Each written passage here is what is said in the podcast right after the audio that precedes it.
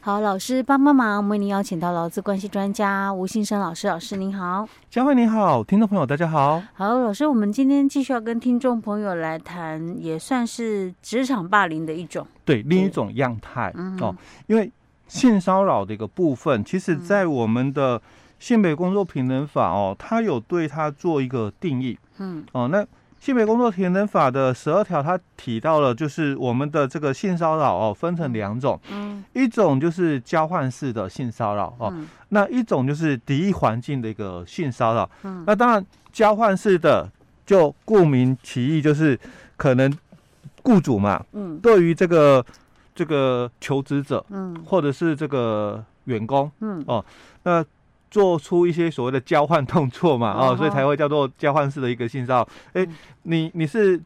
求职者，嗯，那所以我就跟你交换啦、哦，答应我的一些的，然后我就让你进来工作，哎、欸，对，让你做我的员工嘛，哦、对不对？是条件式交换，哎、欸，对，那员工的话就一样嘛，你答应我的需求嘛，嗯、那我就给你调薪、调职务，啊、嗯，或者安排比较轻松一点的工作，或者考绩嘛，嗯，打得好一点。哦，那这个就交换式的、嗯、哦。那另外一种就是敌意环境的哦。敌意敌是敌人的敌，敌哦，敌意环境的对哦、嗯。那像这种敌意环境的话哦，就是这个我们在工作的时候，所以他强调是受雇者哦，在执行职务的时候，任何人，我觉得我们上一集也有提到哦，就是任何人的话，就包括消费者啦，包括其他人的哦，不不。不限制，就是说，公司的同事，嗯。哦，公司的主管、雇主哦，任何人哦，以性的这个要求，那具有性意味或者是性别歧视的言辞或者是行为哦，对他造成敌意性的、胁迫性的或者冒犯性的一个工作环境哦，以致哦这个侵犯或者是干扰到他的人格的一个尊严哦，或者是人身自由，或者是影响到他的工作表现。嗯，那这个就跟我们之前在提到的哦，嗯，职场的这个内部不法侵害的样态是一样的哦，所以性骚扰基本上哦，它也是哦，算就是那个内部不法侵害之一啦哦，所以我们所以老师，嗯。啊，那所以比如说像公司行号，它也要特别针对这种性骚扰的部分，要做一些什么计划或什么吗？哎，对。在我们职安原来性别工作平等法哦哦十三条有提到，嗯，那假如哦这个雇主因为这个要做这个防治这个性骚扰行为的一个发生，所以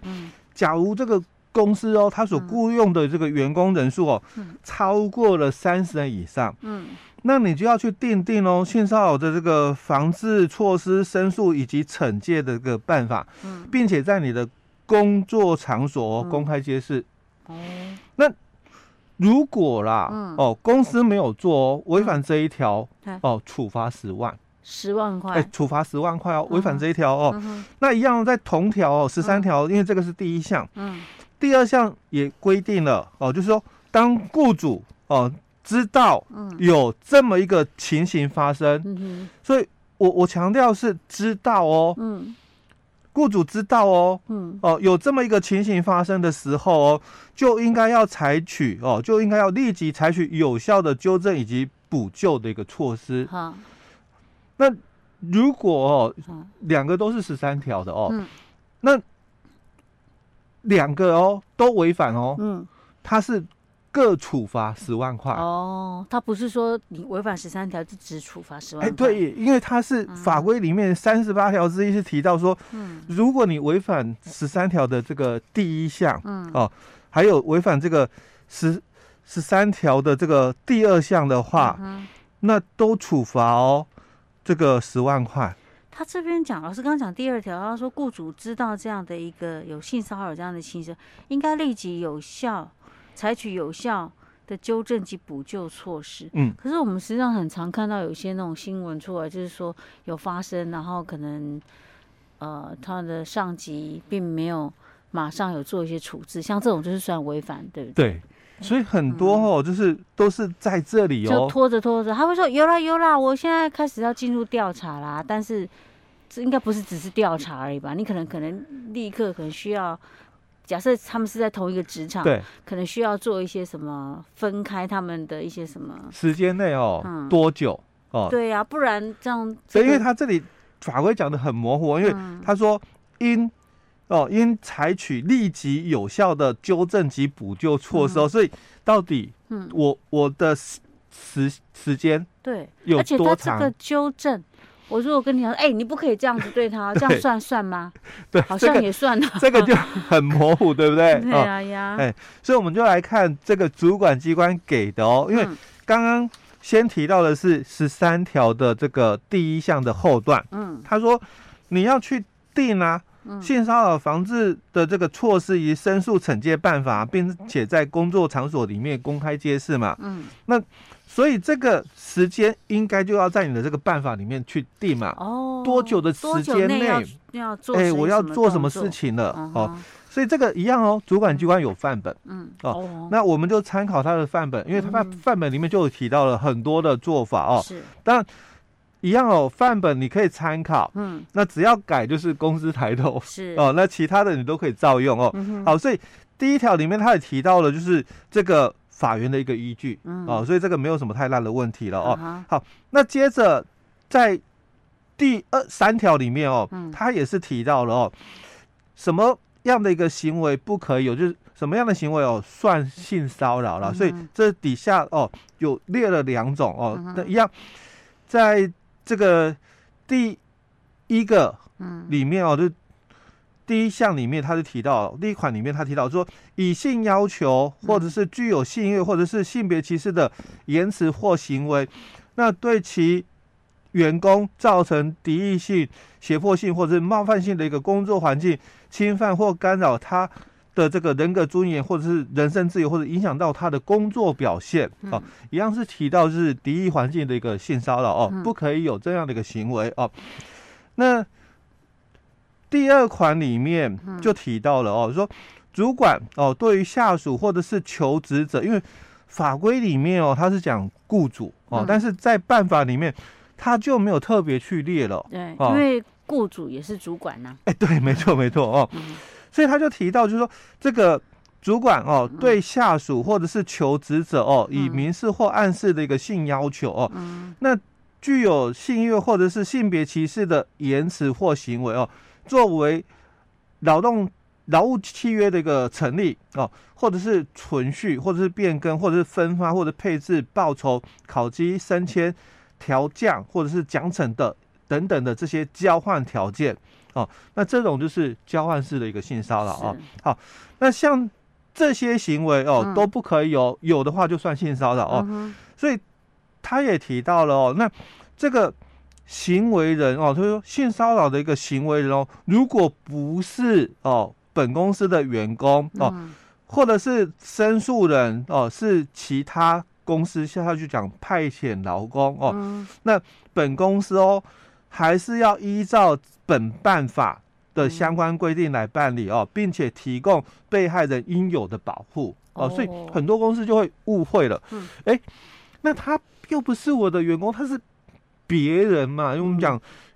可能是消费者，对不对？嗯、哦，那或者是其他人嘛。嗯，那我我我公司能做处理吗？当然要做处理啊，因为你还是发生在你哎你的公司里面发生的哦，所以你还是要处理哦哦，不能说哎他又不归我管，那我怎么处理？嗯、你你还是要照着做，嗯哦，只是说你可能对他不能够约束。嗯、我们讲就行为人呐，哦，你不能对他。这个约束，因为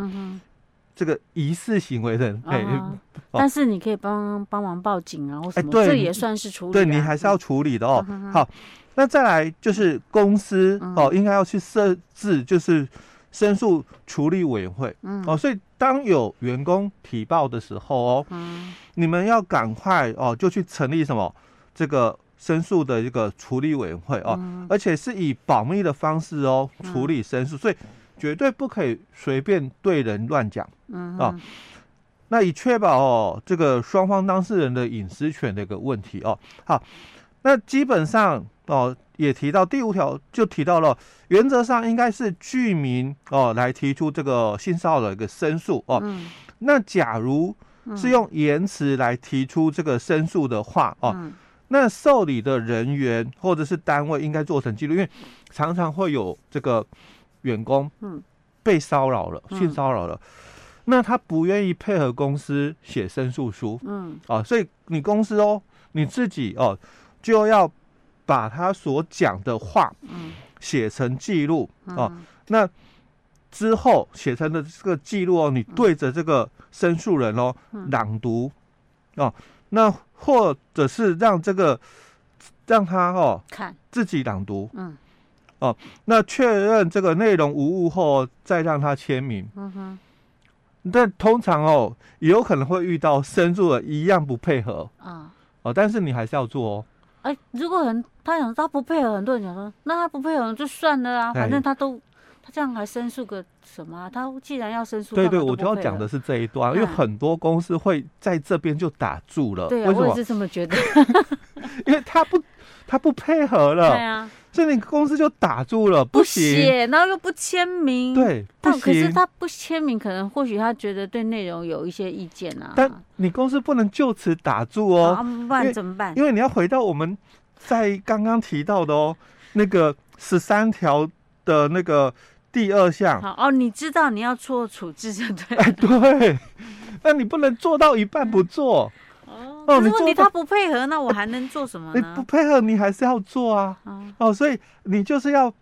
把这些的这个所谓的东西把它记录记录起来。然后我们就回到第八条，因为第六条、第七条哦，就。只主要是谈到，就是说公司要有一些的相关的这个公开揭示的一个内容哦。好，那这个我们就不谈哦。第八条就主要是谈到说，那公司在处理第五条的这个性骚扰的一个申诉的时候，除了应该以不公开的一个方式哦来进行以外，还要去成立这个委员会嘛哦来处理。所以他据。他不配合哦，你公司还是要按照第八条来去成立委员会，嗯、然后去做这个处理。嗯，那你们的处理，当然你就你就可以提到，因为这个申诉人哦怎样怎样哦，所以没有办法做出这个这个结果是什么哦，就没有办法去这个调查这种，你还是要把结果做出来哦。哦，所以我们看这个怎么做了哦。所以他是提到前项委员会哦，应该要设置三到五人。那除了这个。人力资源管理部门为当然的委员以外，其余的委员哦，由总经理哦就申诉的个案指定或选聘本公司在职员工担任。那其中女性的委员哦，应该要有二分之一以上的一个比例，就要一半以上的比例。哎，对哦，那三到五人通常不会是四人呐，因为我们要表决，所以一定要是单数的哦。主席可以表可以投票吗？主席，呃，基本上，嗯，他是通常我们的主席是不投票，嗯，可是像如果是像我们这里所提到的，嗯，呃，三到五人的部分的话，嗯，那他万一刚好是同票的时候，主席可以，哎，就是可以表达意见，对对对，嗯，那再来哦，他就又提到了，哦，那这个委员会哦。就由总经理哦指定哦这个委员里面的一人哦为主任委员哦做这个主席哎会议主席哦，那如果主席哦因故没有办法来主持的话，当然就指派他他人哦来主持这个会议哦。嗯，好，那另外他也提到，假如是派遣劳工哦，那遭受到本公司的这个员工的一个性骚扰的时候哦，那一样哦，本公司还是要把这个受理申诉哦，并且哦。跟这个派遣公司来共同调查哦，嗯、那将这个结果哦通知派遣公司以及当事人哦，嗯、所以他这里也讲得很清楚喽。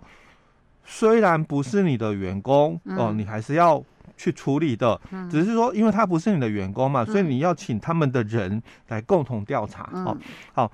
那如果这个性骚扰的这个行为人如果是雇主的时候，嗯。嗯那本公司的这个员工或是求职者哦，除了可以依哦这个本公司的内部申诉管道以外哦，当然你也可以寻外部的申诉管道，就直接跟主管机关来申诉。因为他内部可能没有用啊，大家都怕哎逃给啊，对对，对他做什么？没错哈，怎么讲都不适合了。嗯，所以基本上它主要还是内部申诉哦。嗯、但是如果遇到申诉的一个对象，嗯，哦，行为的是雇主的时候，那你就寻外部的一个申诉哦。嗯、好，那第几条是主要是谈到就是这个利益规避的一个问题、嗯、哦，就是哪些人哦可能不适合担任委员哦，利益规避的一个部分哦，嗯、所以他就提到第九条是是谈到参与这个。性骚扰的这个事件的一个处处理哦，嗯、跟这个调查决议人员哦，嗯，他什么样的人要回避，是不是？要回避的一个问题。好，是这个，我们下一集再继续跟大家分享。好。